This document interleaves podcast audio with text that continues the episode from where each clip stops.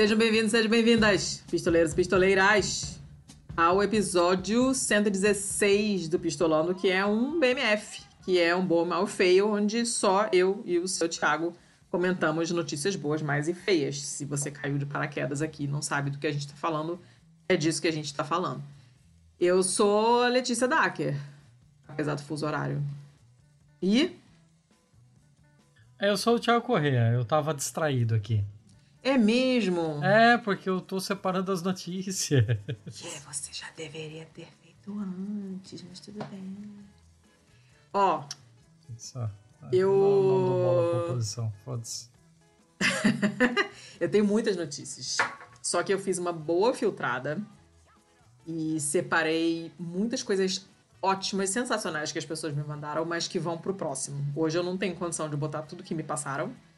E eu hoje também estou morta, porque eu cheguei hoje da Itália, eu dormi, ou não dormi, na verdade, fiquei no hotel perto do aeroporto ontem, porque meu voo era fucking seis da manhã hoje.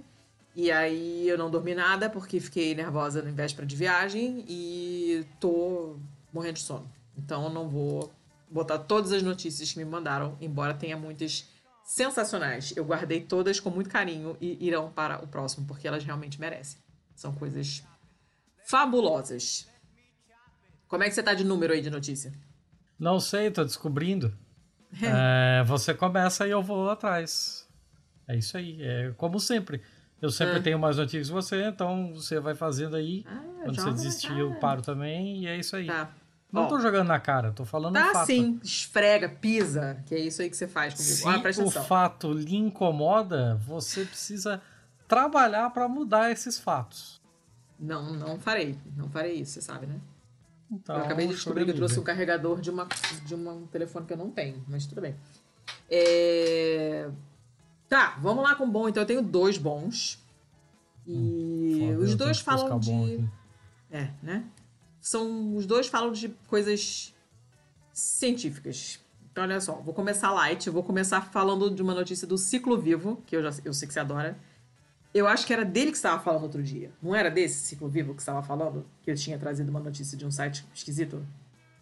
Eu acho que era um outro nome mais bosta ainda. O pessoal, inclusive, tinha jogado no, no site aqui e tal. No, no, no, no site, no chat, no site. Site. No- É isso aí. eu não lembro. Mas esse é do Ciclo Vivo. É uma notícia de abril desse ano. Dia Que é 22 de outro abril. nome bosta. É outro nome bosta. Mas, olha que bonitinha essa notícia. Microalga brasileira é capaz de tratar efluentes. E aí você fala, ah, legal, ah, tratando, lixo, nananana. Só que assim, é um negócio, uma parada específica, porque é uma, é uma microalga que é encontrada no cerrado e ela tá limpando resíduos especificamente dos- do, processamento do dendê. E o que Eu não acontece é que sei o que é exatamente o dendê. O, é- o dendê é uma planta? É uma. Sim, sim, é uma Não, planta, não- é óleo de deve ser palma. um bicho. É palma? Não. É Quando você vê. é, não consuma Sei, eu produto nunca que vi tem óleo de ninguém palma. ordenhando um dendê. Tá que pariu, Thiago. Meu Deus do céu. Nessa hora eu não tem condição. São. É, 11 nossa, quase 11 horas aqui, socorro. É, quando você vê o pessoal falando não consuma produtos que tem óleo de palma porque destrói as florestas dos orangotangos na Indonésia, não sei o que, na verdade é o dendê, tá? É essa planta. Hum, E o que acontece é que essa, essa, o processamento do óleo de dendê, que é usado em- em uma caralhada de coisas, libera um material inorgânico. E que normalmente, portanto, sendo inorgânico, não é processado. É como- não, é, não é um plástico, mas é um material que faz parte de categorias de materiais que não são normalmente consumidos por outros seres vivos. Tá, mas E aí- peraí. assim, Ah, Uma coisa é não ser consumido. Outra coisa é não ser orgânico, né? Por que inorgânico? O que, que que não? caracteriza algo como sendo orgânico? Hum, Or- Não é é só natural? Não, não é que é natural, não tem nada a ver com natural. Eu tô viajando, então. Tá, Tô, tô muda de perdido assunto. nessa tua notícia. Presta atenção. Eu não, você não me deixa falar? Não cheguei na notícia ainda. A caceta. A Embrapa Agroenergia do Distrito Federal, foda, né? Tem um banco de germoplasma, que você não vai me perguntar o que é germoplasma, porque eu não sei. Se alguém souber me explicar, Plasma de germe. chat. Se alguém souber, é plasma de germe. Total. E essa Embrapa criou, criou, descobriu que essa alga, essa microalga chamada Chlamydomonas biconvex, tinha conseguido tratar esse efluente da, da dendê, do óleo de dendê. E é uma. Ele começou com a. tratando a vinhaça. Essa microalga tratava a vinhaça da indústria sucroenergética. Sucro vem de açúcar. Vinhaça falando... não é a mesma coisa que linhaça, ou é? Não, claro que não. O que, que é vinhaça? A ver. Eu é... nunca ouvi é falar em vinhaça. Não tem nem eu. É o que sobra do tratamento da indústria sucroenergética. Tá? É o bagaço de cana, então. Eu acredito que sim. Enfim, tá. Ficava aquela parada ali que sobrava, não tinha nada para fazer com aquilo. E essa tá alga começou. Hoje. hoje a gente fala isso em todos os episódios, mas tudo bem. E a alga com a microalga. Mas por motivos diferentes. Hoje tá difícil aqui entre nós dois. Assim. Parece que não estamos falando a mesma coisa. Eu, eu não sei o que eu tô falando, porque eu, com, com sono meu, eu não funciono. Eu funciono pior do que não funciono normalmente. Tá. Aí, eles é, é, resolveram usar essa, essa microalga também para o processamento do dendê. Porque ele gera esse resíduo que ficava lá. O que, que você faz com lixo? Fiando no cu? Não tem o que fazer. Você tem que dar um jeito de se livrar daquilo. E a notícia boa é que em só cinco dias a microalga reduziu em 98% a quantidade de fosfato desses resíduos e em 99% os níveis de nitrito de amônia. É coisa pra caceta. Talvez se eu olhar para isso eu consiga entender. Você não, você, não tá vai falando. entender. Você vai ver um monte de, de tubo gigante verde ali que não vai te ajudar muito, não. Mas presta atenção. Se você, para você se livrar dessa mesma quantidade de nitrito, de amônia, de fosfato, que a microalga reduziu em cinco dias, você precisaria de três meses dessas, dessas, desses resíduos numa lagoa de estabilização para conseguir limpar. É coisa pra cacete. É, e aí, o que esse tempo que fica essas três, esses três meses que esse, esses resíduos ficam nessas lagoas de estabilização são necessários para que em processos naturais essas substâncias, fósforo, nitrogênio, potássio, não sei o que, sejam consumidos e o líquido que fica é, possa ser descartado de maneira segura. Então, entre cinco dias e três meses tem uma pequena e suave diferença, né? Então, é um negócio bem, hum. bem bacana. E, e essa, esses, esses resultados desse trabalho, que é do pessoal da Universidade Federal do Tocantins e também da, da Universidade Federal da Bahia, acabaram de ser publicados numa revista de, é, científica. Isso aqui que é o dendê, então? É tipo um coquinho? Ele é um coquinho, é, é. É um coquinho que gera esse óleo que, é o, que a gente chama de óleo de palma, óleo de dendê. Agora, a é cor legal... do coquinho já é bem parecido com a cor do dendê mesmo, do é, óleo, né? É, que mancha só de olhar, né? E... Nossa, demais.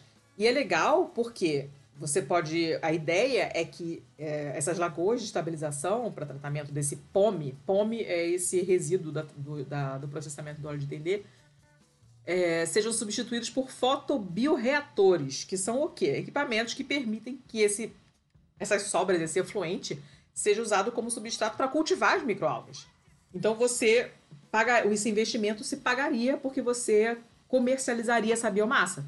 Você usa essa, esses resíduos para você produzir mais microalgas e depois você vende essas microalgas para outras empresas semelhantes que estejam querendo fazer a mesma coisa, em vez de deixar o negócio três meses lá assentando, lá quarando na, na, na banheira, taca uma microalga e em cinco dias o negócio acabou. E elas também não precisam de nada. As microalgas, elas simplesmente precisam do que aquilo que está ali. Você não precisa jogar uma outra comidinha para ela, você não precisa de um substrato, nada. Você só joga ela ali e fala, te vira. E ela vai e come as paradas lá que você não quer mais. O custo de produção é super baixo. Quando elas se multiplicam, elas formam essa biomassa que serve para outras coisas também. Tem carboidrato pra caramba, tem proteína pra caramba. De repente você consegue usar é, para outras coisas que dão dinheiro. Eles falam aqui no, no artigo que pode ser usada essa biomassa para ração para peixe, na piscicultura, você pode usar como é, é, fertilizante, pode usar como, sei lá, faz fazer parte da indústria cosmética, alimentícia, dá para fazer um monte de coisa. Você pode usar para promover o crescimento de planta, por exemplo. Então a planta tá murchinha, tristinha, você dá um, a biomassa de microalga ali, ela fica. Uh, então pode ser bacana também. Ainda tem mais uma vantagem. elas consomem gás carbônico. Tiram da atmosfera é, uma quantidade considerável de carbono. Ou seja, aí entra todo aquele esquema da venda de créditos de carbono, e eu não vou falar mais nada sobre esse assunto, mas é muito maneiro. Essas microalgas têm uma taxa de fotossíntese muito maior do que a das plantas. Então, você é, o carbono que elas fixam nesse processo todo acaba sendo super valioso na forma de crédito de carbono. Além disso, poupa área na propriedade, porque você não precisa daquele bando de lagoa de, de, de para deixar o negócio lá assentando. Então, é mais, você ocupa menos espaço, né? Esses fotobioreatores ocupam uma área menor do que essas lagoas. Seria ótimo. Então, só tem coisa boa. E é, esse estudo também todo envolveu o sequenciamento do genoma da mitocôndria. Lembrem das mitocôndrias lá do episódio com o William? O genoma mitocondrial dessa, dessa é, microalga. E é a primeira vez que esse genoma é sequenciado. E aí você ajuda a identificar melhor a espécie, você é, pode fazer melhoramento genético dessa microalga no futuro. Se você não conhecer, você não pode melhorar, lógico, né? Só coisa legal. Muito bom. E aí no final ele fala mais sobre esse, sobre esse dendê, o que, que é o dendê. É a maior fonte de óleo vegetal do planeta, coisa que eu não sabia. Coisa pra caceta, né? É, eu sabia que era palma, eu só não tava ligando as duas coisas. É, eu, eu não sabia que era o maior, a maior fonte de óleo vegetal do mundo. Não sabia disso. Não sei o que eu achava que era, mas não era isso. E, enfim, nós estamos entre os nove maiores produtores, somos os nonos, os, o nono maior produtor mundial de, de dendê, né? E é uma, é uma espécie super produtiva, produz mais, mais óleo por área plantada do que qualquer outra espécie, que é coisa pra caramba eu também não sabia. A gente produz mais do que consome? Tipo, a gente ah, chega a exportar? Não, não tenho a menor ideia. Imagino que sejamos autossuficientes, né? Não sei. Eu não sei, não sei te dizer. Mas eu adorei. Adorei. Tem muita coisa legal nessa notícia. Só tem coisa boa. Tudo dessa notícia é ótimo. É, é, é, me parece que sim, me parece que sim. Eu só não entendi muito bem, assim. Eu acho que eu precisava pelo menos uns três pontos a mais de concentração e de estamina para conseguir chegar aonde eles queriam, assim. Porque eu parei Mas no não... Dendê e eu tô focado no Dendê. Mas olha só, não é, não é muito complicado, porque para você processar o ADD, você gera um monte de resíduos que normalmente para você se livrar deles, você precisa que eles fiquem assentando três meses numa lagoa. E descobriram uma microalga que faz isso em cinco dias. Porra, acabou a notícia, é isso. Entendeu? Só que ela tem um milhão de vantagens. Por que você levou tanto tempo para falar isso? Porque a notícia fala um milhão de outras coisas, chato. Fala do negócio Porra. da biomassa fala para que que serve Tava na minha cabeça aqui, igual os adultos do desenho do Charlie Brown.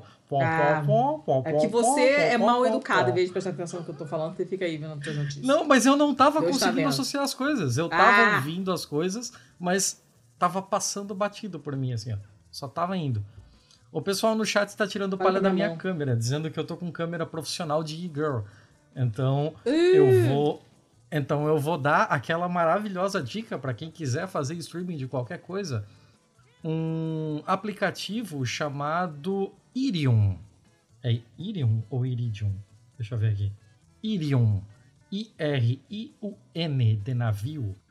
E você liga o, celular via USB no computador e ele transforma o seu celular numa webcam. E é por isso que eu tô com uma imagem pica das galáxias na, na, na, na, na, parada aqui no streaming porque é a câmera do meu celular, eu não tenho webcam. Fica a dica, fica a dica. Ó, o plot twist. Ah, dica fora de hora, né? Eu acabei é minha notícia. Tá, eu vou com uma aqui então. Uh, notícia do manual do usuário, que eu não lembro se eu já trouxe alguma coisa aqui do manual do usuário. Eu acho que sim. Eu não tenho certeza, mas é um site muito, muito legal, recomendo. E eles sempre fazem assim umas, umas paradas bem bem legais com relação à segurança de, de usuário e tal. Eu, eu gosto bastante. Eu acompanho menos do que eu deveria, mas eu gosto bastante. E essa daqui foi bem legal. Você lembra do aplicativo Signal? Uhum. Que, que foi sem nunca todo mundo. É, aquele que era para ser tipo o novo Telegram, assim. Né? Uhum. Né? O problema é que a parte de usabilidade dele era bem triste, assim, e tal. Mas ainda tem um pessoal guerreirinho que continua usando o Signal. E pelo que eu fiquei sabendo de quem ainda usa, parece que o Signal melhorou bastante desde então. O que acontece é que o Signal resolveu comprar anúncios no Instagram para ele conseguir mais, hum. mais usuários e tal, assim como, sei lá, o TikTok compra propaganda dentro do YouTube, né? E qual foi a jogada deles? Os caras fizeram um anúncio inteiro que aparece para o usuário com os dados que o Instagram hum. pegou dele para montar o perfil oh. de para quem ele iria mostrar esse esse essa publicidade ou não. Então, tipo, tem uma publicidade em específico ali que alguém recebeu que diz, ó, você recebeu esse anúncio porque é um engenheiro químico que ama K-pop. Esse anúncio usou sua localização para ver que você está em Berlim e você acabou de ter um bebê e mudou-se e tem sentido para valer aqueles exercícios para gravidez recentemente. Então, tipo. Rapaz! Em um texto muito curto, eles condensaram o quanto de informação a plataforma Facebook barra Instagram, essa porra toda, vem extraindo dos usuários. Então, eles usaram o próprio a própria plataforma do Facebook para fazer uma propaganda anti-Facebook. Eles sabem mais das pessoas do que as próprias pessoas. Disruptivo. A ideia deles é que, ó, se você não quer que dados sensíveis como esses fiquem na mão de corporações, venha para o Signal. O Signal não coleta esse tipo de dado, pipipi, popopó. Essa era a ideia. Hum. Uh, não durou muito, a conta do Signal foi bloqueada no Facebook, todos os anúncios foram desabilitados. Parece que alguém sentiu. Surprise, motherfucker! sentiu pra caralho. E o Signal colocou na, na plataforma deles lá: o Facebook quer muito vender uma visão da vida das pessoas, a menos que você conte às pessoas como seus dados estão sendo usados. E assim, era uma mais massa que a outra. Assim, ah, você está recebendo esse ad porque você é um professor, é, mas mais importante, porque você é de leão e é solteira, sabe? Então, tipo, olha quantas coisinhas pequenininhas foram pegas, né? E todo mundo do pessoal da publicidade vai trabalhar com esses pequenos aspectos para que você olhe uma propaganda dentro desse tipo de plataforma e diga: nossa, isso é muito eu. E eu gostei demais desse, dessa invertida que o Signal deu no, no, no Facebook. Gostei, é uma maneira interessante de fazer. Pois é. Plot twist do cassete, gostei, muito interessante. É, e, tipo, meio que caguei, sabe? Eu não, eu não tenho mais nenhuma. Não tenho nenhuma pretensão de privacidade na vida mais. Sinceramente. Mas eu sei que isso é, esse é um assunto que te preocupa deveras. Então eu, eu entendo. É, eu não vou nem comentar, né? Melhor não. Você tem mais algum bom? É, você vai ter mais um, né? Você falou eu que tinha tenho dois. mais um. Presta atenção, essa notícia é muito interessante. Presta atenção, então. Presta, dessa vez presta, tá? Que é uma notícia do Observer, hum. agora do dia 1 de junho. E aí eles contam como eles usaram, aproveitaram que é, a capela dos Medici, feita pelo Michelangelo, foi limpa com bactérias durante o fechamento por causa da Covid. Eles aproveitaram para limpar essa tumba do, do, do, do Lorenzo de Medici, Duca de hum. Urbino, né, nas, na, nas capelas, tem toda uma série de capelas dos Medici e tal, e eles usaram uma técnica especial para limpar essas capelas. Falaram, vamos aproveitar que essa merda tá fechada, vamos fazer um faxinão. E foi o que rolou. O que eles fizeram, olha que maneiro isso. É essa daqui da foto? É essas três estátuas aqui? Ou é tudo? Eu acho que são as estátuas, eu não sei. Eles falam a tumba. Ah, quem... a, a nossa especialista em Itália aqui é você. então... Como é que eu vou saber? Eu não tô lá? Puta que pariu, cara. Presta atenção. Não. Tá foda. Hoje tá implicante, cara. Caceta. O que acontece é que ao longo dos séculos, porque essa, é, é, é essa, os Medici são aqueles que patrocinavam obras de arte no Renascimento. A gente está falando de alguns séculos. Né? E ao longo dos séculos foi juntando caraca, acredito que seja o termo técnico dessa sujeira nojenta. Igual aquela sujeira que fica no pescoço de criança, assim, a criança sai para brincar, aí fica toda suada, aí volta hum. cheio de caraca no pescoço. É isso aí. Caraca não, aquela né? caraca. Não, a gente chama de caraca, não... na minha família é caraca. E caraca. aí fica aquela caraca ali do cascão ali, aquele negócio nojento, e junta essas coisas nojentas na, nas esculturas, né? Mas teve um, um, uma, uma coisa em particular que dá para limpar essa caraca, tem como. Só que tinha uma parte ali que, cara, não conseguiu limpar de jeito nenhum. E qual é o problema dessa, dessa, dessa parte que não se, não, não se conseguia limpar? O corpo, o cadáver do Alessandro Medici, que tinha sido enterrado nessa capela sem ter sido é, eviscerado direito, tá? Então, não tiraram as vísceras todas. Normalmente, quando você mumifica um corpo ou, ou, ou, enterra num lugar assim e tal, parece que você tem que tirar os órgãos internos. Não tiraram. Então, esse corpo, na decomposição, ele começou a dissorar, digamos assim, como um queijo Minas. E como esse, assim? é... esse líquido tá asqueroso tá produzido pelo cadáver. Um lado muito ruim. Esse líquido asqueroso, né, gerado pela decomposição do cadáver ao longo dos anos, foi sendo absorvido pelo mármore que o Michelangelo usou para fazer, em específico, as, as esculturas ali do, do da, da, aurora e do pôr do sol, não sei, não esqueci como é que se chama isso. E é, sarcófago... Absorvida pelo mármore? Aham. Porque o mármore é poroso, né? Não sei. E foi entrando nesse. entranhando nesse mármore e cagou essas estátuas, cagou o sarcófago todo, cagou as paredes todas, ficou tudo a merda. E eles não conseguiam limpar de jeito nenhum. Porque caraca normal, você limpa. Mas caraca. Craca. Resultante da, da decomposição de órgãos internos que não foram retirados propriamente, é uma outra categoria de nojeira. Não tava rolando de limpar esse negócio. Aí o que, que eles fizeram? Cara, vamos achar umas bactérias que comem esses negócios nojentos aí? Vamos. Aí começaram a, estudar. As, eles escolheram, chegaram assim a uns sete micróbios diferentes para poder escolher qual que seria mais efetivo contra essa essa coisa nojenta, mas tinha que ser uma coisa é, ecológica também, não podia ser uma bactéria que causasse outras merdas, tinha que ser né? Uma coisa que, tipo, não vai ser tóxico para ninguém, não vai produzir esporos que vão contaminar, sei lá o que das contas. Tem que ser uma bactéria suave. E aí eles usaram uma bactéria é, do gênero Serratia. E não é a primeira vez que isso acontece. Já usaram bactéria para limpar também o relevo de mármore, alto relevo de mármore de uma é, de uma coisa que está lá na Basílica do, de, de, São Pedro, né? Em Roma, que é o encontro de Átila e o Papa.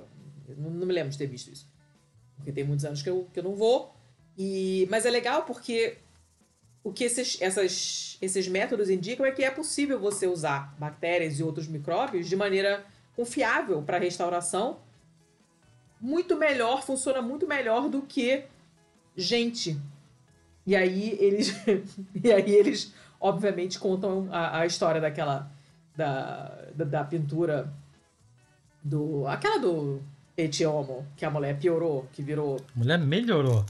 Tiago, cala a boca. A, a, mulher melhorou. Ela era um Deixa Jesus de ser completamente default. Pela polêmica. Nada. Não, não tinha nada de especial aquela Caralhos pintura. flamejantes. Como não tinha nada de especial. Era e aí ela deixou lindo, ficou maravilhoso. não é para ser lindo, é para ser único, Chuchu. é para ser É para ser um, e ficou um... eu, eu, acho que melhorou. Eu tá, só você no mundo, você ó, é a única pessoa do planeta que acha que melhorou. Esteticamente não melhorou, artisticamente melhorou. Não. É... Fala com a minha paçoca. Não, mas sendo assim, é uma técnica muito maneira. É um negócio muito legal. Ficou tudo limpinho, bonitinho com a serratia, tudo mérito da bactéria. Comeu a nojeira toda lá do Alessandro, que tinha tudo dissolvido lá, o fígado, o baço, o pâncreas do Alessandro, fizeram aquela cagada toda. A bactéria comeu o suquinho de pâncreas todo que tava lá, tudo manchado. E ficou tudo lindo e maravilhoso. E não precisaram usar nenhuma substância química, não usaram nada que polui, ninguém ficou intoxicado, nada. Então, esse fechamento das, da, da capela por causa da Covid serviu para essa experimentação científico, tracinho, artística. e deu essa notícia que eu achei muito maneira. Muito obrigada ao Gabriel que me passou, porque ela é muito legal. Aprendi coisas. Eu não sabia que se usava bactéria para limpar mármore. Aí tem gente que usa Coca-Cola para limpar a pia de mármore. Tem gente que usa bactéria, que é mais chique. Coca-Cola é boa é para um monte de coisa. É, por exemplo, é ótima para dar brilho em cromado. Ah, olha aí, essa eu não sabia. É, para dar brilho em cromado, mas tem que ser metal cromado, né? Não vai pegar um plástico cromado e botar Coca-Cola, porque não é a mesma coisa. Não vai dar muito certo. Ah, a pessoa limpa privada. É legal que ele corrói a sua mucosa gástrica também. É muito, muito bacana. E talvez seja por isso que eu gosto. Né? O pessoal tá falando que houve craca também. Mas eu, lá em casa, a gente sempre falou caraca. Pra mim, craca é que dá navio, sabe?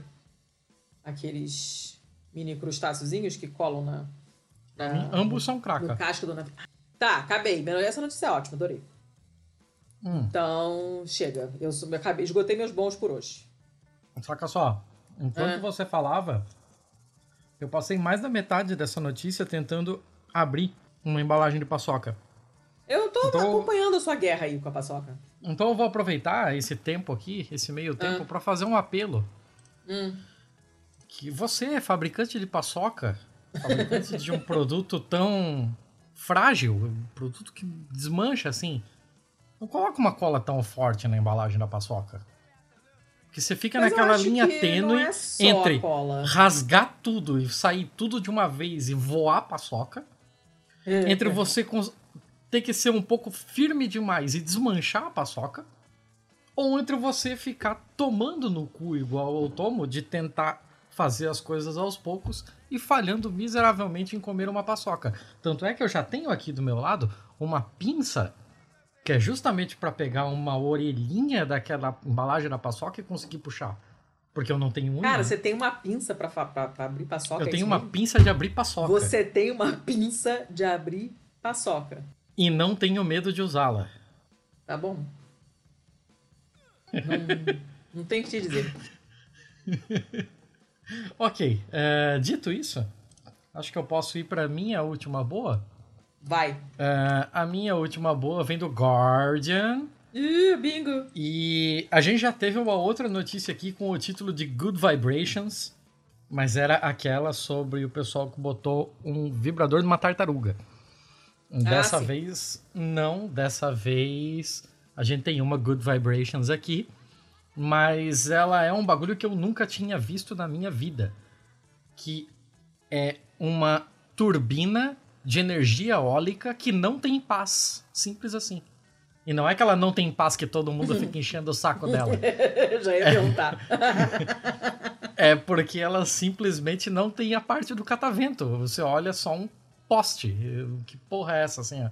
Que e coisa ela estranha. É uma, ela é uma turbina de energia eólica. E ela funciona de um jeito muito estranho, porque ela funciona com vibração. Uh. Me, me, me, parece esse negócio de sempar, me parece aquele, aqueles é, ventiladores modernosos da Dyson que não tem. Que é um oval assim. Eu não sei do que você está falando, senhora. que pariu, inferno. Mas é, eu, eu realmente não sei do que você está falando. Tá, dane-se. Enquanto isso, eu vou falando a minha notícia aqui. Pode ser? Sim. Pra, pra gente ganhar tempo aqui. Então, ah. é, tem uns parques eólicos, assim, que ficam bem na beira de colinas, né? Bem na beira de, de, de cliffs, assim, de penhascos, né? E na região do litoral, e porque é uma região que venta para o caralho e tal. É, mas o, aquele tipo de pá não é o único jeito de você é, aproveitar a, a força do vento e tal. Então tem o pessoal aí que que é meio que pioneiro da energia verde, que planejou reinventar a energia eólica, renunciando às pás, né? E até mesmo o vento. Então, como é que você faz energia eólica é sem eólica. vento? A gente tem que achar um novo conceito para isso aqui. É. E, a, a Davi Yanez, que é um dos caras aqui do Vortex Bladeless, um dos inventores, ele até fala que eles não são contra os parques eólicos tradicionais. É, mas ele tem uma startup que são seis pessoas com sede em Madrid, na, na região hum. metropolitana de Madrid. E eles fizeram um projeto de turbina que pode aproveitar a energia dos ventos sem as lâminas grandes e, mesmo assim, considerar como energia eólica. Assim. O projeto ganhou uma aprovação da estatal norueguesa, da Equinor, que vai incluir algumas dessas torres da Vortex é, em uma lista de ela junto com mais nove startups é, do setor de energia e eles vão dar o suporte e desenvolvimento né, para essas 10 startups pelo programa de aceleração que eles têm lá. Essas turbinas sem paz, elas têm 3 metros de altura. Então, elas são muito Só? menores do que aqueles gente. parques eólicos que a gente vê. E em cima dela, no topo dela, ela é, ela é um cilindro de topo curvo, fixado verticalmente por uma haste elástica. Será que eu consegui me fazer entender aqui? Não. É uma coluna de 3 metros. Ela, ela, um ela vibra com vento. Ela é cilíndrica com o topo curvo e ela é fixada. Dentro dela tem um outro cilindro que fica é, segurado por, por elásticos do lado de dentro, sabe? Tipo o que acontece com a aranha do seu microfone, sabe? Sim. Sim, que não você tá aqui, um, por sinal, por isso que meu áudio tá estranho. Você tem um, um cilindro, outro dentro, e ele fica segurando, vibrando ali dentro por elásticos, né? Uhum, uhum. E aí o que acontece? Pro olho destreinado, parece que ele balança para frente e pra trás. Tipo. Vibrando. É, vibrando. Parece que ele só balança para frente e pra trás, né? Ele balança no, no, no eixo dele. Na verdade, ele é projetado para oscilar dentro da faixa do vento e gerar eletricidade a partir de vibração. Caraca! então, o pessoal no Reddit começou a investigar, eles ficaram, cara, essa porra não funciona. Os caras lá da Noruega compraram gato por lebre. Os malucos aí estão arrancando dinheiro dos noruegueses lá. Aí fundou-se no Reddit uma galera para investigar essa parada. Lá eles chamam de Skybrator por motivos óbvios, né? Parece Esse nome é horrível um dildo de 3 metros. Esse é... nome é horrível. O que? Skybrator? Sim, é um nome horroroso. Ah, mas é um nome de apelido que deram no Reddit. Pra não Sim, ficar falando horrível. o nome da empresa o tempo todo. Horroroso. Ah. ah aí botaram lá um post pra, pra entender a parada ali. Teve 94 mil avaliações, 3.500 comentários. E o comentário mais votado sugeriu um dispositivo semelhante pode ser encontrado na gaveta da cômoda da sua mãe.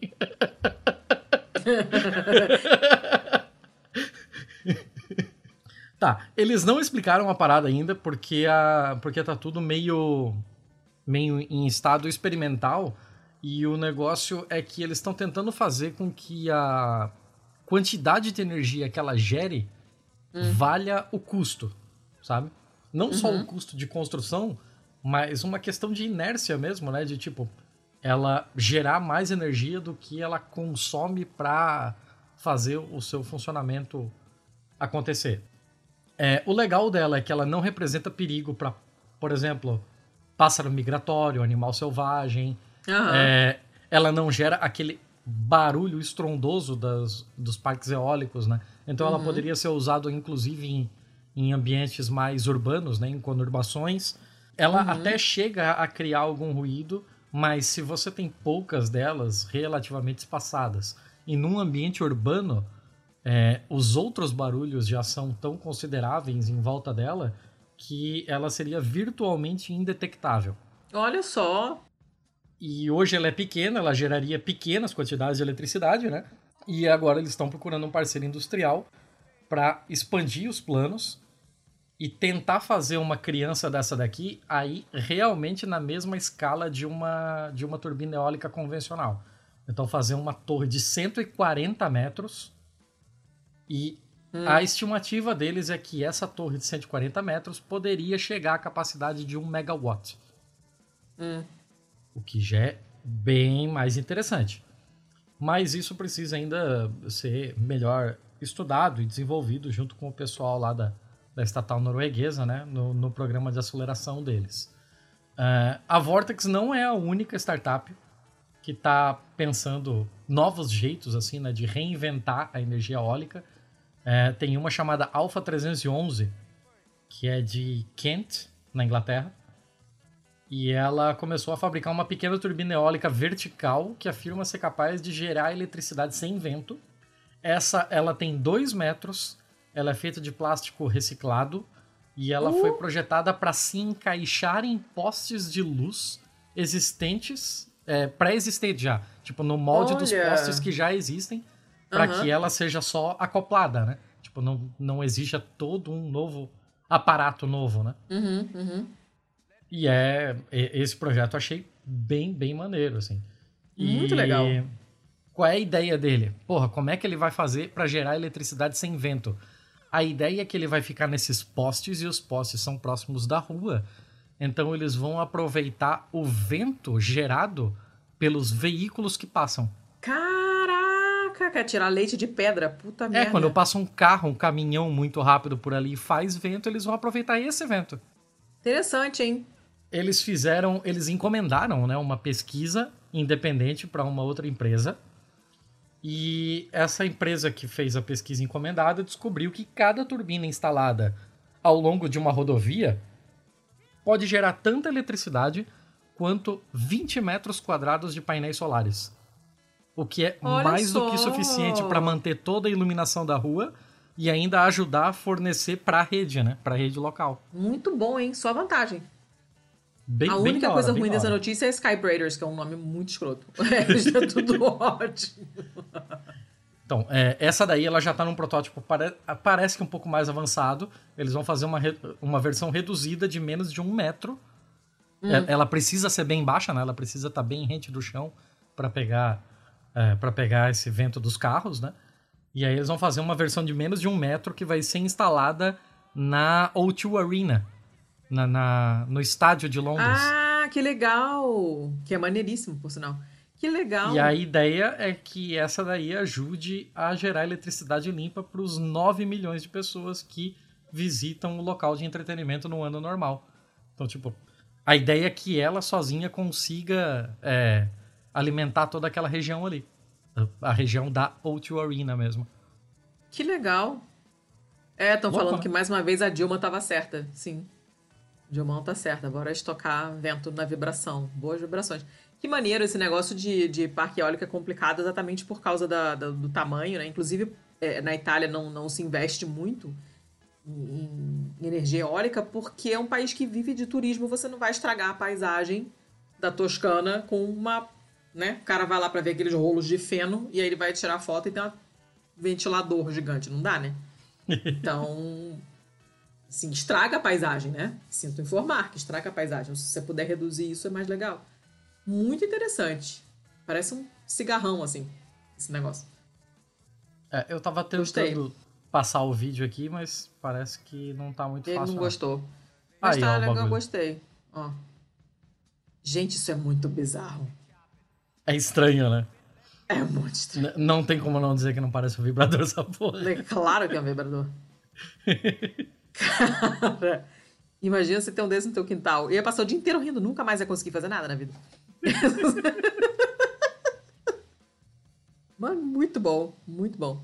É isso que tínhamos para hoje, dona Letícia. Fechou, tá. fechou o bom. Fechou o bom. Beleza.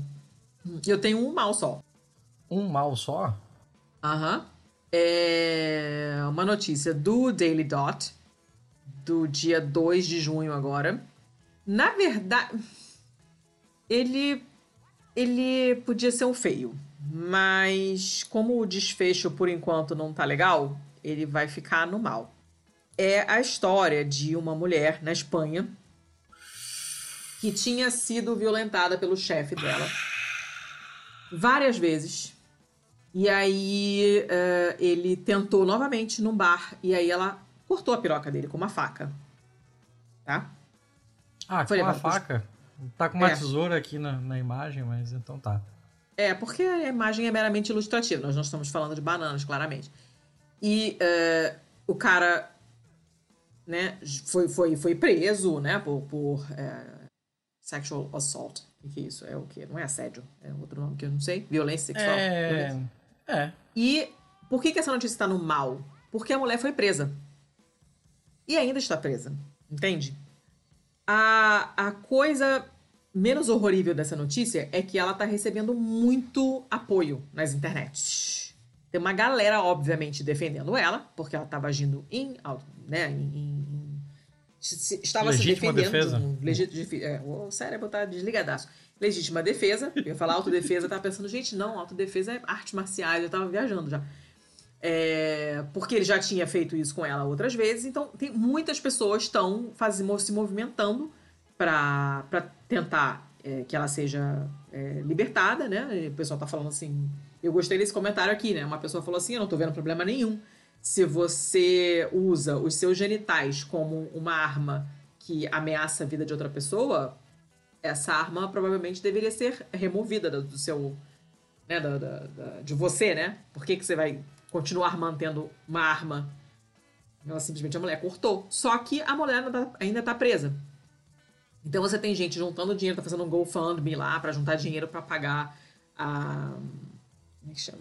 O bail da mulher. Tá, a fiança. Fiança. É, para pagar a fiança e. Mas ela, pelo até quando a notícia foi publicada, hoje é dia 7, a notícia foi publicada no dia 2, a mulher ainda estava presa. E é por isso que ela está no mal. Mas tem essa coisa de ter conseguido muito apoio online, que, é, que não é tão. É uma coisa significativa, né? Você ter tanta gente se mobilizando para ajudar ela porque entenderam que ela agiu em legítima defesa é uma coisa de, um, de uma certa relevância. Mas ela ainda está presa, então é um mal. E é só isso mesmo. É, é meio difícil até de comentar, né? É, é não tem o que falar. É, não tem. É isso tem aí. Tá, tá, tá, tá difícil. Ah, o pessoal tá falando, ó, cortou, cortou mal pela raiz. Tá certo. Só notícias fálicas hoje, é verdade? Aí a Elisa falou assim que eles precisam rever o direito penal por lá. Aí o Alessandro, falo nada. Aí o Atense falou que é uma notícia, é uma questão penal, né? E por aí vai. Dona Letícia. Oi. Eu sei que você tem uma um celular com uma câmera bem zoada, né? Uma câmera Tem. que é quase um filtro próprio, né? Tem. Pra quem quiser ver. É. Deixa eu ver se aparece é... aqui. Tá, tá aparecendo. Ah, isso, isso aqui. Caralho.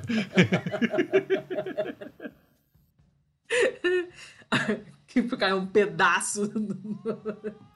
uh, então tá. É, ainda bem que você não é dessas pessoas que se preocupa muito com a própria questão de privacidade. Porque senão esta notícia aqui ia lá te vem. deixar de cabelo em pé. Então vamos lá colocar vem. lá na tela. Matéria do Gizmodo de o Facebook conhece, é, sabe como é, te rastrear usando a poeira e usando as falhas conhecidas da sua lente da sua câmera. What? Como Olha assim, que gente? coisa mais louca. Ele consegue determinar se uma foto, mesmo com os metadados todos retirados da foto, né? Ah, você ah. sabe, os metadados são aquelas coisas que você não, não colocou na foto, né? Mas elas já estão implícitas e elas vão enriquecendo, enriquecendo coelhinhos voadores, a informação da foto já com, com as com as informações dadas pelo próprio pelo próprio dispositivo que tirou a foto. Então hum. eu posso pegar uma foto sua, dou uma olhada nos metadados e descubro qual foi a câmera utilizada, se o teu tem mais de uma câmera, qual é o modelo do seu celular, qual é uh, as configurações em que a sua câmera foi utilizada, aquele LOD, né, aquelas coisas lá que o pessoal que é fotógrafo aí conhece muito mais do que eu. É, e coisas muito mais sensíveis, como, por exemplo, a localização de GPS. É, se você estava com Wi-Fi é, ligado ou não, e conectado uhum. ou não no momento, é, esse tipo de coisa. Então, isso é o tipo de coisa que a gente já sabe por rastreamento de metadados. A questão é que o Facebook tem ali uma inteligência muito louca que você pode limpar os metadados de uma foto e ele ainda consegue referenciar essa foto ao seu celular pelo padrão de falhas que a foto é, mostra. Ele sabe, ele consegue é, fazer um tracking do, do tipo de falha específica que a poeira faz, porque é aquela poeira que está na sua lente. Cara, esse negócio de rastrear por poeira é meio CSI, assim, né? O cara pega é... o tipo de terra, o pólen, o sei lá o quê. É, é. Pensando bem, sim. Mas é uma patente que já foi é, solicitada em 2014, tá? É que ela foi descoberta ah, faz menos recente, tempo. É. Essa ah. matéria do Gizmodo é do dia 11 de janeiro de 2018. Então... Porra, como é que tu foi cavucar esse negócio? Ah, três anos atrás. Nem, nem. Eu não sei como as coisas chegam para mim. Chega um monte de coisa de um monte Dia de paçoca. fonte diferente. Eu trago coisa lá do Bin Laden de 2004, não sei, não sei. As coisas chegam, eu vou levando. hum. Mas é isso aí, assim, tem uma tem umas paradas muito doidas aí. Foi no curso de um ano de investigação sobre como a, a rede social faz esse, esse tipo de recomendação de amigos, por exemplo. Eles utilizam esse tipo de reconhecimento. É, se você voltar assim para bem essa época aqui de 2014, 2015, foi bem a época que começou no Facebook aquela história de reconhecimento facial que uhum. o Facebook começou a descobrir que outras pessoas estavam nas suas fotos e começou a tagueá-las sozinho Isso é e tal. Bem né? assustador, é. Então, foi bem nessa época. E aí eu imagino que esse tipo de. Esse tipo de, de patente aqui já estava voltado mais ou menos para aquele tipo de exploração ali. É uma matéria bem grande, eu não vou me aprofundar nela, mas fica a dica aí para quem é ligado na, nas maluquices de privacidade aí que, que é um prato Então cheio. eu tenho que consertar minha tela, é isso? Hum? Eu teria que consertar minha tela? É, você teria de consertar. Mas assim, é, um, é uma, uma guerra quase que perdida, né? Porque Exatamente. Então quando não você, consertarei. Quando você conserta, é, hum. quando você conserta, a única coisa que você vai fazer é forçar o algoritmo a reaprender qual é o novo padrão. É, Ainda bom. vai ter um padrão. Vai ficar assim mesmo, então gastar meus dinheiros com outras coisas. Tá, bom, essas notícias de privacidade são piores para você do que para mim, né? Sabemos. Ah, certamente. Né? Certamente. Então vamos pro feio? Ah, vamos pro feio. É uma notícia, eu vou começar mais light, tá? Quer dizer, light, light, por assim dizer. É uma notícia da Folha, de maio, 6 de maio. E esse, essa notícia que me passou, se não me engano, foi o Elvis. Cavalo cai de telhado e assusta a família em Presidente Prudente. Cara, cavalo Imagina cai de você telhado. está. Você está jantando. Lá, lá, lá, lá, lá, acabou de jantar, todo mundo lá, lavando as loucinhas, taranana, ouviram um barulhão, foram correndo para a cozinha para ver o que, que tinha acontecido e viram um cavalo. Caralho. O cavalo Pô, se materializou se machucou. Mas foi só esse cortezinho, foi uma coisa leve, não podia ter acontecido coisa muito pior. Não caiu em cima de ninguém, certamente teria matado alguém. Porra, com certeza. Né? Ele simplesmente caiu. Tá, assim, é, cavalos caírem, tudo bem, hum. é a gravidade atuando. Agora, cavalos acabarem em cima de casas, como é que você explica isso? Oh, o problema é que o bicho estava andando lá de fora e a casa, os fundos da casa ficavam num desnível com onde ele estava andando. E ele, ele pisou em falso, praticamente. Igual a gente, quando vai dar. Sabe quando você calcula errado o número de degraus, você dá aquela última levantada de perna para descer um degrau e o degrau não tem? Foi isso que aconteceu com o cavalo. Ele ah. caiu de uma altura um pouco maior que 2 metros, então não era tanta coisa assim, mas porra, né? Destruiu parcialmente o telhado, óbvio. Destruiu o armário da cozinha, onde ele caiu e se machucou um pouco, um ferimento, mas não foi nada de grave. Foi muita sorte que ninguém ficou ferido gravemente, né? Só que assim, eles levaram um susto é, é, e acharam que era um bandido, óbvio. Que no Brasil barulho é igual a crime. Né? É assim, você nunca vai pensar é, que é um cavalo caindo. Você não vai pensar que é um morteiro, você não vai pensar que é uma árvore caindo. Você vai achar que é alguém fazendo merda. E quando chegaram lá, tinha um fucking cavalo na sua cozinha, sabe? É, é bem surreal. Né? É, é capaz da pessoa ter chegado ali, olhou o cavalo e ainda ficou procurando. Cadê o ladrão? Porque esse cavalo é, chegou aqui e tinha tipo... um ladrão montado nele, porque não é possível. um ladrão invadiu a casa montado no cavalo. O cavalo saiu pela porta da frente, foi embora. O, o, o, o CCZ, né? Não o CZZ. O CCZ, que é o Centro de Controle de Zoonoses lá de Presidente Prudente, levou o cavalo embora. E o cavalo foi tratado pelo veterinário, ele teve, levou uns pontos lá, mas tranquilo, né? A família fez um BO para tentar, tentar ser ressarcida, porque a casa ficou toda fodida. Por quem? Pelo cavalo? E... é o dono do cavalo que foi identificado. Quer dizer, não foi identificado. O cavalo foi levado lá pro, pro CCZ e tá esperando o dono aparecer. Até agora o dono não apareceu. Se ele não for retirado, ele vai é, ser doado para uma instituição de caridade que depois vai vender o bicho para ganhar recursos, sei lá o que. Parece tudo isso muito estranho. E aí eles dão todos os detalhes completamente inúteis de, de taxa de apreensão do cavalo, diária do cavalo do CCZ. Eu não, eu não entendo a relevância dessas notícias, desses dados, eu não sei, né? E é, um apelo que eles falam, que eles fazem, o CCZ, é que é para as pessoas não deixarem bicho solto na rua, principalmente bicho grande. E, e, esse tipo de coisa acontece com frequência. Não é raro você ter bicho grande na beira da estrada, vaca, cavalo, né? E isso causa acidentes muito graves. Nesse foi uma coisa razoavelmente tranquila, mas poderia ter matado alguém. E aí ele conta, o, o, artigo fala que essa é pelo menos a terceira vez em pouco mais de dois meses que acontece alguma coisa igual. Porque no dia 20, um cavalo caiu dentro de uma casa em Cariacica.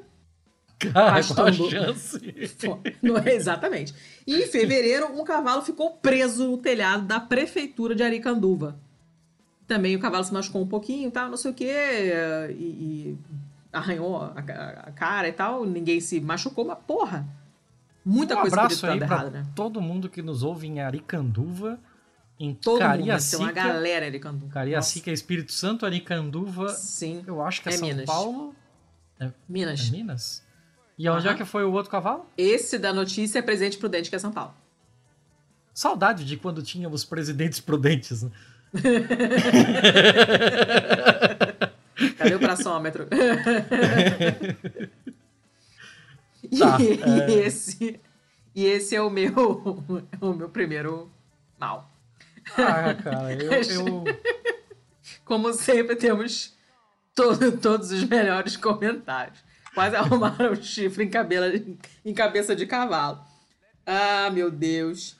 Vai lendo é, comentários aí errado. que eu vou procurar uma parada aqui. Porque o Cadu você... Carvalho falou: Isso é o que acontece quando não tiram o cavalinho da chuva. Essa notícia caiu do cavalo. Ó, a Elisa tá falando que é contravenção penal deixar bicho solto. E ela aprendeu trabalhando num caso de galinhas.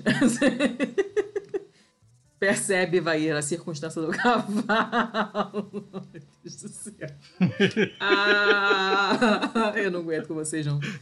Bora, seu Thiago. Eu preciso dormir. Bora com as suas notícias, pelo amor ah, de Deus. Não, é, é, porque eu tinha uma engatilhada aqui, mas você me ah. fez lembrar de uma que também não é Meu tão, cacete. Não me interessa, eu quero, eu quero a próxima. E aí...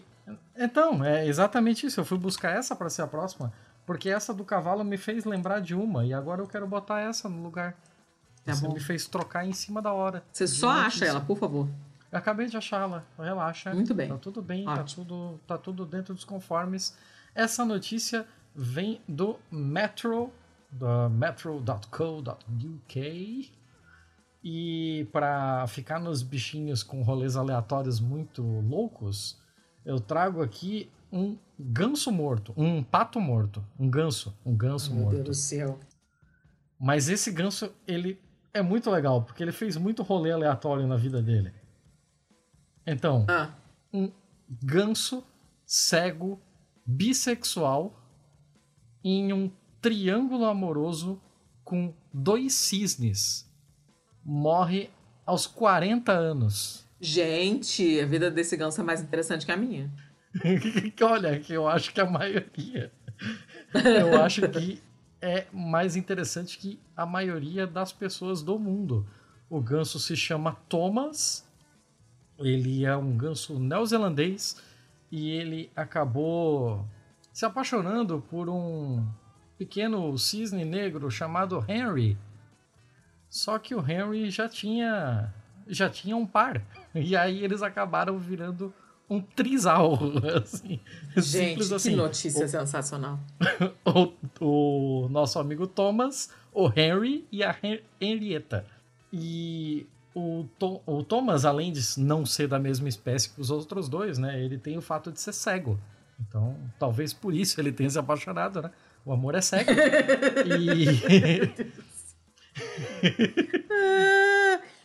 e... e a, a parte legal dele, assim, é que ele foi muito gente boa e, tipo, como o negócio dele era mais com o Henry do que com a Henrietta, ah. ele ajudou durante todos esses anos a cuidar, ele virou meio que um, um pai biônico, um padrasto dos filhotinhos de Henry e Henrietta, que eu não sei como é o nome de filhotinhos de cisne em português, mas Deve em inglês está aqui como mesmo. Signets. É, tem, tem a dancinha dos, do Lago dos Cisnes, que é aquela dos, dos quatro, as quatro bailarinas que fazem igualzinho, fazem um negocinho assim com a cabeça, é a dança dos Signets. Eu já te mandei esse vídeo, inclusive. Sim, sim, sim. E aí o nosso amiguinho Thomas aqui ajudou a cuidar de 68 cisnes filhotes. Rapaz! Muito massa, ó. Ele, é, ele era praticamente um filantropo. ele, era... ele era praticamente a Flor de Lis, adotando 50, não sei quanto. então, essa, esse relacionamento, no mínimo, incomum, assim, do, do Thomas com, com esses dois cisnes levou ele a ficar meio que conhecido, assim. Até porque não acontece muita coisa na Nova Zelândia, né? Vamos combinar. Então ele meio que virou uma Noticiona. celebridade local, assim, né? é, várias. Sim, vários ornitólogos da região iam lá para passar horas e horas estudando o comportamento do Thomas. Que é algo curioso, assim, porque, porra, né, cara? E. Gente, mas assim, o Thomas. O Thomas não estava nem aí para todos esses seus voyeurs, ele vivia sua vidinha. É, a felicidade do Thomas acabou quando o Henry morreu em 2009. E aí a Henrietta foi para os braços de outro, deixando o Thomas sozinho. Já que o negócio do Thomas era mais com Henry que a Henrietta, né? Quando o Henry morreu, a Henrietta foi procurar um outro macho e o Thomas ficou de boa, assim. Ele, de vez em quando, assim, é, aparecia como com os seus com os seus filhotes, né? Com aqueles filhotes que eram do, do Henry e da Henrietta, andando com eles por aí, eles seguindo ele amarradão ali.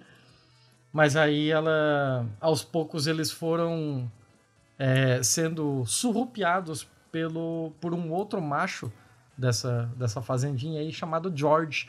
Então, gente, o, isso é, mu é muito louco assim, porque o Thomas ele ficava andando na frente, né? Aquela típica família de patinhos, né? Então, o Thomas ia na frente com os filhotinhos de cisne atrás dele. E depois de um tempo, eu vou até botar aqui na tela a imagem. Esse aqui é o Thomas. Aí o Thomas começou a andar na frente e esse George começou a se colocar entre os, ele e os filhotes. Entre o Thomas e os filhotes. Hum. E aí, aos poucos, os filhotes começaram a seguir o George. Ele perdeu mais essa. Mais esse negócio. Ele Ai, começou a ficar cada vez gente. mais sozinho, cada vez mais. Mais solitário. E em 2018 ele morreu com a considerável marca de 40 anos. O que eu não sei se é muito para um, pra um ganso mas certamente é bastante para um ganso com toda essa vivência, assim. Porque ele fez muita coisa da vida dele. Porra! Coisa pra caramba. Olha, aí o Cadu, o Cadu hoje tá. Encarnou o Gustavo no, no, nos trocadilhos. Falou que o Thomas se gansou da vida boêmia. E aí ah, perguntou se. Perguntou se a gente conseguiu descobrir a patologia, a patologia do Thomas. Patologia. Ah. Entendeu? Ah. Ó, aí o pessoal do Estúdio Cusco tá dando, fazendo raid aqui. Oi, Jove. Tudo bom? Tá.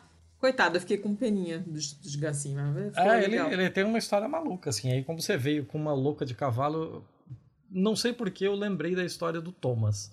É, tudo a ver. É. Thomas é maneira. É, realmente tudo a ver. É, estou te mandando o meu próximo feio. Olha só, nem precisei pedir agora. É Ó, você vê? Aprendi. Será? O Pavlov. Cadê? Cadê? Beijo pro blá blá. blá. Um... É uma notícia da BBC de, do dia 5 hum. de maio. Hum. Agricultor belga muda sem querer a fronteira com a França. Uau! Ah, cara, isso é maravilhoso. Essa notícia isso é, é linda, né? demais. Essa notícia é maravilhosa. Então nós temos o seguinte: você tem um fazendeiro na Bélgica que acidentalmente redefiniu a fronteira da Bélgica com a França e com isso gerou uma comoção nacional. Tá? E percebeu-se que tinha dado esse, essa merda quando uma pessoa que tinha conhecimento de história, tinha conhecimento das fronteiras dos dois países, estava passeando na floresta alegremente, a floresta entre a Bélgica e a França, percebeu. Não me pergunte como, porque esse é o tipo de coisa que eu jamais entenderei, porque uma pedra no meio de árvores, para mim, é uma pedra no meio de árvores. Mas essa pessoa percebeu que essa pedra que marcava a fronteira há dois séculos tinha sido deslocada em mais de dois metros. Tá? Cara. Tá. Isso aconteceu porque o fazendeiro belga em questão, que fez o que não deveria ter feito, estava de saco cheio da pedra no caminho do trator dele. Ele queria passar com o trator ali e a pedra estava no caminho. Ele falou: Pedra, sai, tirou e jogou pro lado. Só que dois metros para lá já é dentro do território francês. Então ele acidentalmente redefiniu a fronteira da Bélgica com a França. Ele aumentou a Bélgica e diminuiu da França. Basicamente Ai, foi o que aconteceu. Sei lá, é, eu, é eu sou um internacionalista, então assim, fronteiras são só linhas desenhadas num papel, né? Então, tipo, claro. pra mim é uma ah. não notícia, né? Não, é, tanto é que foi recebida de maneira leve, as pessoas é, é, é fizeram um monte de piada, né? Não, não, obviamente que isso não foi levado a sério, claro, né? Mas é uma história engraçada, porque tem 200 anos, sei lá, a pedra é dada de 1819, quando essa fronteira foi demarcada pela primeira vez, né? A fronteira entre a, entre a França e a Bélgica tem 620 quilômetros e foi formalmente estabelecida em 1820, depois que Napoleão perdeu o Waterloo, cinco anos antes, né? E essa fronteira foi demarcada pela primeira vez em 1819 e assim ficou.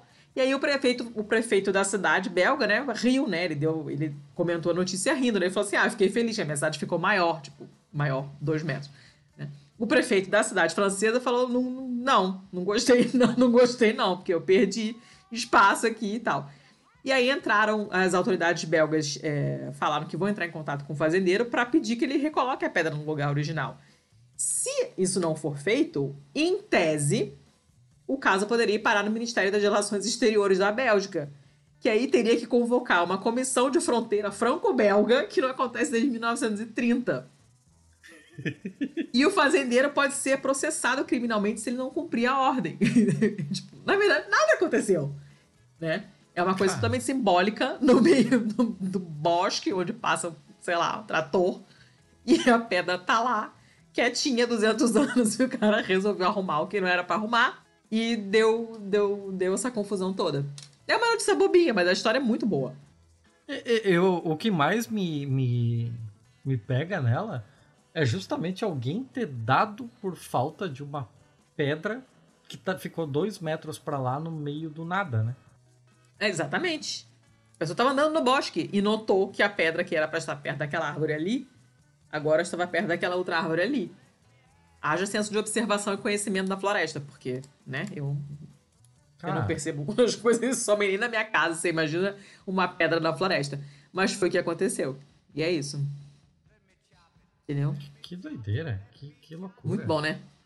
Ah, muito bom, muito bom. Você tem mais notícias ou não, Letícia? Eu tenho uma que eu vou ler na íntegra para fechar. Ah, meu Deus. Então vai ser a última. Você vai então gostar. Vou... Você vai gostar. Então eu vou fechar agora. Eu vou fechar agora. Feche. Eu não tenho, feche, eu não feche. tenho nada de escandaloso hoje, assim. Eu só tenho Não, não é escandaloso. É só, ela só é muito engraçada essa. Você, você vai entender. Ela merece muito ser lida. Ah, tudo bem. Tudo bem. Eu acredito. Eu realmente acredito nisso. Então deixa eu passar essa daqui para cá, que vai ser a minha próxima. A minha próxima é do RT, do Russia Today, né? A, a rede de notícias estatal russa. Hum. E ela é bobinha, assim, é um. Ela se passou no Japão. Hum. É um homem que tinha 35 namoradas e já começou errado, né? Uhum. E ele mentiu para todas elas sobre o seu aniversário. Hum. Porque a única coisa que ele queria esse tempo todo era receber presentes. Então ele que? queria ter 35 namoradas com 35 dias de aniversário diferentes para ah, que gente, ele recebesse 35 presentes de aniversário. Não, já não. Ah, não gostei não. Não gostei. É, eu sei, eu sei. Ela é, ela é isso aí mesmo. Não tem muito mais o que falar, não. O cara, ele e assim, não é não é ficadinha tal, ele tinha um relacionamento sério com 35 garotas. Como que você consegue ter um relacionamento sério com 35 pessoas? Quando? Eu não tenho. O dia dele uma. tem mais horas do que 24? Eu não tenho com uma. É, eu sou a última pessoa que pode te responder sobre isso. a única coisa que eu sei dizer é que o nome dele é Takashi Miyagawa. Ele tem 39 anos e parte dessa resposta é que ele trabalhava em meio período. Ele era hum. um part-time worker na região de Kansai, no sul do Japão. Gente. E aí ele ele foi acusado de fraude, né? Por conta desse, desse negócio aí. é, segundo uma rede japonesa chamada MBS, que colocou é, fotos do Miyagawa com diferentes pessoas, com diferentes mulheres, né? Na, na companhia dessas mulheres, incluindo em restaurantes tal, e uma delas mostra dois pequenos bolos é, na, na mesa e uma, um bilhetinho, uma nota do lado do bolo dizendo feliz aniversário. Ai, gente. E aí a polícia ficou achou estranho, né? Porque assim, o cara tá em dois dias diferentes do mesmo ano com, com garotas ali e bolos na frente dele, não dela, com bilhetinhos de feliz aniversário. O pessoal imaginou assim que, sei lá, ele tá dando um golpe nas garotas, alguma coisa assim. Foram pesquisar e é isso aí. Ele tinha 35 namoradas e mentiu sobre o aniversário. É, na casa dele encontraram mais de mil dólares em presentes além de roupas e dinheiro, tudo dada por essas, por essas ah, namoradas. Gente, sinceramente, ele foi, olha. Ele foi colocado como um serial dater. É mole. Isso só para ganhar Cara, presente? Meu Deus, gente, é, que vida horrível. É, é. Esse é o nível da mesquinharia dessa pessoa. Não. Quero ir pra minha logo, que você vai gostar. Ok. Eu aceito. Desde que você me passe ela. Eu não vou passar, que eu vou ler, vocês vão prestar atenção. Ah, não. Tá. É muito bom. Tá? Quem me passou hoje foi a Rebeca, do Atêncio, durante o jantar. E a gente riu muito com ela lendo, porque é do CM Jornal daqui de Portugal. Eu estou em Lisboa hoje, é uma notícia de ontem, de 6 de junho. E ela começa com essa manchete divina. Rixa por mulheres e caracóis fere quatro pessoas em café em Sintra. Começou bem. Rixa por mulheres e caracóis. Fere caracóis quatro não pessoas deve ser em os caracóis que eu tô pensando. Deve ser, sei não, lá, são comida. caracóis... Cara... São caracóis caracóis, tipo escargot, caracóis comestíveis, tá? Ah. E aí nós temos uma desordem de grandes dimensões ocorrida no meio da tarde deste sábado em Varge Mondar, no Conselho de Sintra, e que terá sido motivada por uma discussão ocorrida no interior de um café devido a mulheres e caracóis, causou ferimentos em quatro pessoas. Um número indeterminado de homens iniciou o confronto cerca das 16h45. A ingestão eu excessiva de álcool... Eu não estou entendendo ainda. Você já falou dois parágrafos e eu não entendi. Por que faz começou, parte da graça, o que aconteceu? Faz parte da graça. Presta atenção. A ingestão excessiva de álcool propiciou a discussão sobre assuntos fúteis, nomeadamente a qualidade dos caracóis ingeridos naquele momento.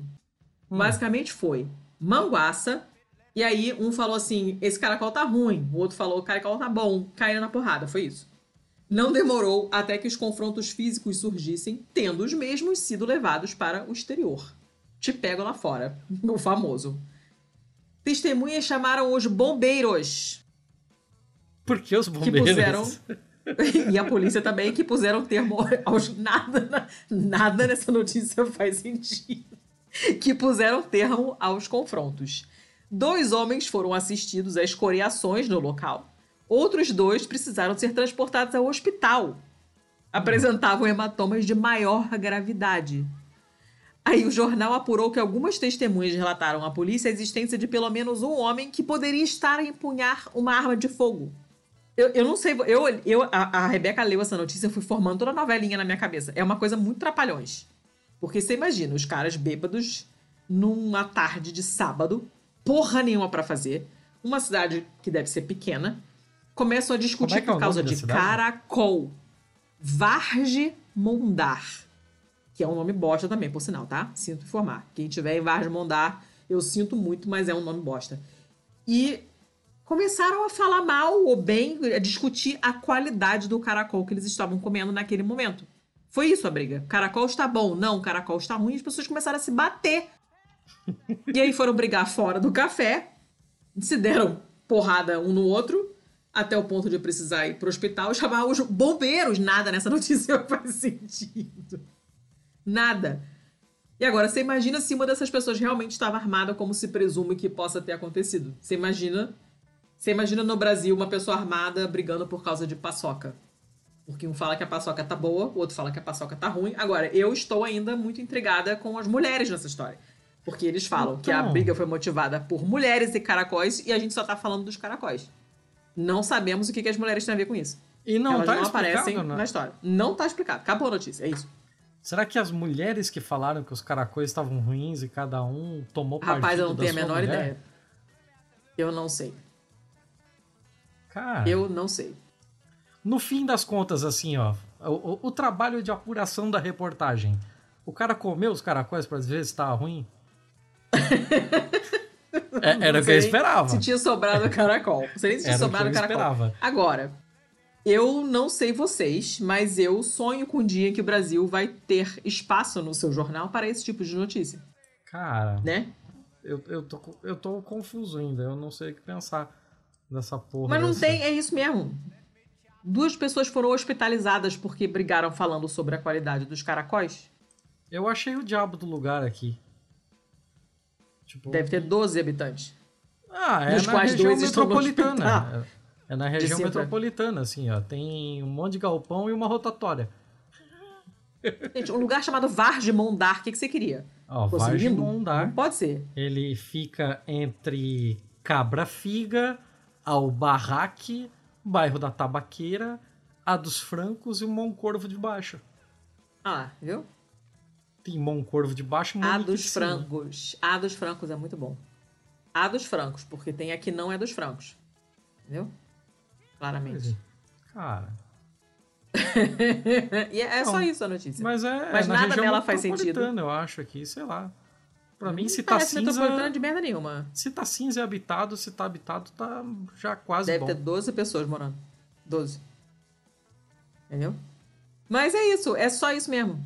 Olha, eu vou te dizer que, assim, você fez um suspense tão grande que eu esperava que fosse mais. Cara, eu ri muito lendo a notícia. Eu queria saber fazer o sotaque, mas eu não sei.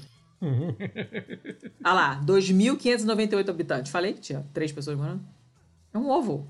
Ah, mas assim, 2.500 habitantes, mas é é a região aqui, né? Tipo, um bairro. Tiago, 2.500 habitantes num lugar chamado Varge Mondar. Se você não for brigar por causa de caracol, você vai brigar sobre o quê? Mas assim. É só, só isso eu que imagino que discutir. é um lugar Tem menos de um tá... metro quadrado, um quilômetro quadrado de área, esse, esse lugar. Então, então, para mim não é uma cidade essa porra. É um. Eles chamam de cidade, então é cidade. Não, não é cidade, sou eu pra discutir geografia com eles. Se, se um lugar que você anda dois quilômetros em linha reta, você já saiu dele, isso não é uma cidade. Cara, eu não sei. Eu não, sei. Não, não. É um bairro, não interessa, Cego. Não, me interessa. É um bairro, é uma freguesia, não sei. O que interessa é que com 2.500 e 598 habitantes, se você não arrumar briga por caracol, você não vai ter nada de emocionante na sua vida nunca. É, deve ser a última vez nos últimos oito anos que essa porra saiu no jornal. Assim. Sim. Deve ter sido a única vez e deve ter sido o assunto mais emocionante desse jornal nos últimos meses. Então, foi só isso mesmo. É uma notícia totalmente idiota, nada nela faz sentido, mas eu achei ela muito boa, porque eu ainda estou tentando entender onde é que as mulheres estão nessa história. E você ganhar hematoma a ponto de, a ponto de ir pro hospital por causa de caracol diz muito sobre você. Eu acho. Meio que te define. E era só isso mesmo. Olha, eu acho que ah. a gente deixou a desejar nesse episódio. Ah, não. Acho que. Eu gostei sim. das nossas notícias. Acho que sim. Uhum. Eu não sei, eu não sei. Eu vou deixar para as pessoas decidirem isso. Julguem. Julguem. Eu, eu, eu esperava mais. Eu particularmente esperava mais. Talvez eu estou caindo de sono e eu de... avisei. É, talvez seja a falta de, de disposição por causa do adiantado da hora. E talvez seja também por conta de expectativa criada por estar muito tempo sem fazer esse tipo de live. Mas. É verdade, é verdade. É isso é verdade. aí. É o que temos para hoje. Não dá para ser 100% todo dia. Não dá para ganhar de goleada todo jogo. Ó, oh, beijo e um abraço para aquele dado e para o Nordeste, pedido no, no, no chat. E o beijo está devidamente mandado. É, reclamações encaminhadas, por favor, ao setor de reclamações. Uh, recaditos. Aos Tem cuidados de Manila. Aos cuidados de Manila. Manila está na Itália. Carol hoje me mandou uma mensagem falando assim. Eu, eu fui embora ontem, gente, tá? E aí ela me mandou uma mensagem hoje e falou assim: Eu acho que a Manila está deprimida. Porque. Eu falei, ah, tá bom, Carol. Virou psicóloga veterinária. É, recadinhos pra eu poder dormir, pelo amor de Deus. Uh, eu não reca... quero saber de Yuri Margot, Cadu. Tchau. Parem com a Margot. Caceta, inferno. Calma, gente. Tem que, tem que dar um, um, espaço, tem que esperar essa história decantar e pegar a Letícia de guarda baixa. Eu não Mas, quero saber. Um dia, um dia não, ela volta não, ainda. Não, ainda não. vai voltar. Ah! Vai, vai voltar o dia que ela tiver filhos. metade galinha, metade boneca. É, bem por aí. Que na verdade já existem, né? São aqueles frangos de borracha que você aperta e faz. Oh! É aquele que a. que a, a, Meg, a Meg chama de socorro. é, meu Deus Muito do céu. Bom. Contatos, se você quiser falar conosco mesmo depois desse episódio, se você quiser falar conosco, mesmo que seja para reclamar, você pode. Você entrar de reclamações? Você pode entrar em contato no e-mail contato@pistolando.com ou então com comentários no site. O site é o pistolando.com. E se você for adepto das redes sociais, preferir ir por elas, estamos tanto no Instagram quanto no Twitter com o arroba pistolandopod. Hum. Agora é a hora que você que faz mais? a segunda parte. Eu não sei. porra, eu tô tossindo, tô com sono, tá foda. É...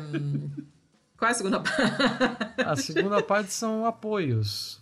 Apoios. Nós temos financiamento coletivo tanto no catarse.me barra pistolando, para quem quiser e puder nos dar uns, uns centavinhos lá. Temos também o PicPay, nós somos pistolando no PicPay, só tem nós, não tem erro, para quem preferir esse sistema. E para quem está fora do Brasil e quiser e puder colaborar, nós temos o patreon.com barra pistolando, onde vocês podem nos ajudar em moedas estrangeiras, que é muito bom. E que mais? Parcerias. Temos uma, uma parceria com a vesteesquerda.com.br. É, vocês vão lá e vejam as brusinhas. Tem a nossa camiseta lá também, que vocês estão dando mole que não estão comprando. E se vocês usarem o código de desconto Pistola10, vocês ganham, hum, obviamente, 10% de desconto.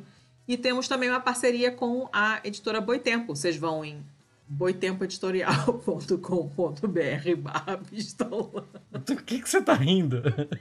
Dos comentários.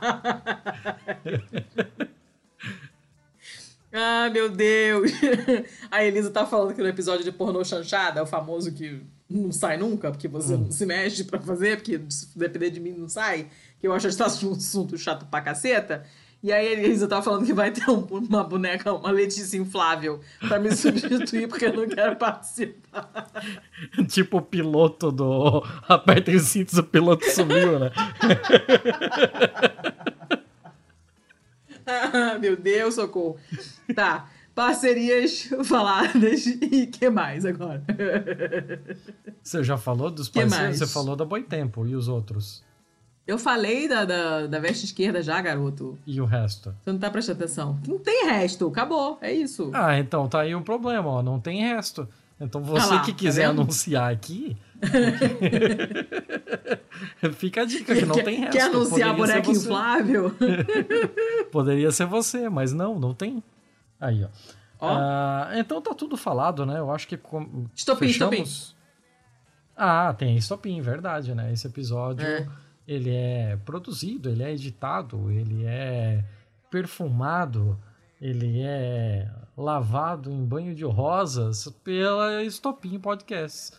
A Estopim Podcasts trabalha com produção e edição de podcasts, não só da parte de áudio, mas também capa, confecção de site, é, consultoria, equipamento, pipipi, popopó. Se você não sabe como fazer, mas quer fazer um podcast, ou se você já tem e precisa de algum tipo de know-how para melhorar o, o, o, seu equipamento, o, o, seu feitio como um todo, entre em contato com a Stopin Podcasts e vamos dar um jeito de melhorar essa porra aí. Isso aí. Isso aí. E se quiserem que o episódio de Porno Chanchada saia, falem com o CEO, porque de mim não vai sair. Esse assunto é muito chato, não quero saber. E aí vocês vão ver a boneca inflável no meu lugar. É... Chega, né? Pelo amor de Deus, eu preciso dormir. Chega, vai lá dormir, vai. Vai lá dormir. Vou. Que horas são aí? É meia-noite. Eu sou velha, gente, eu preciso dormir. Eu tô com uma virada e cansada. Ah, estressada. Tudo bem, tudo bem. Só né? não esqueça de pausar o Audacity. Não, já, já está devidamente. Não está devidamente pausado. Pausa agora. Um, dois, três e pausei. Pausei. Não, não pausa ainda. Você deu tchau?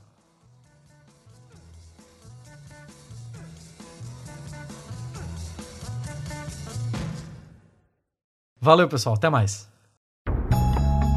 Este podcast foi editado por estopimpodcasts.com.br. Não abriu aqui. Ei, porra. Ô, caceta. O Pera link aí, é esse aí. Não, não, não, não. É, caiu na porra do, do paywall. Um abraço, Folha, sua pau no cu do caralho. Fico usando paywall. Ah, vai tomar no cu, Folha. Vamos continuar, ah, pelo amor de Deus? Vamos continuar, pelo amor de Deus. Você me passa o seu link. Sim, senhor. Da, da sua notícia. Porque Sim, eu escrevi, me passa seu link no nosso chat e você perguntou qual. Que que falando. Por, a gente tá fazendo um episódio sobre notícias. Aí eu falo, me passa o seu link. Qual? Eu quero o seu LinkedIn. Opção B, o seu Orkut. Opção C, o seu ICQ. Pior que ainda tem isso aqui. Mas eu achei que você estava falando de alguma coisa do StreamYard porque não estava funcionando. Eu achei que você tinha caído e estava pedindo o link para voltar, só que eu não sabia qual. do que, que você estava falando. Porra, Letícia, aí é foda, né? Aí você não colabora. Cara, releva essa hora, eu tô assim, só o pó da rabiola.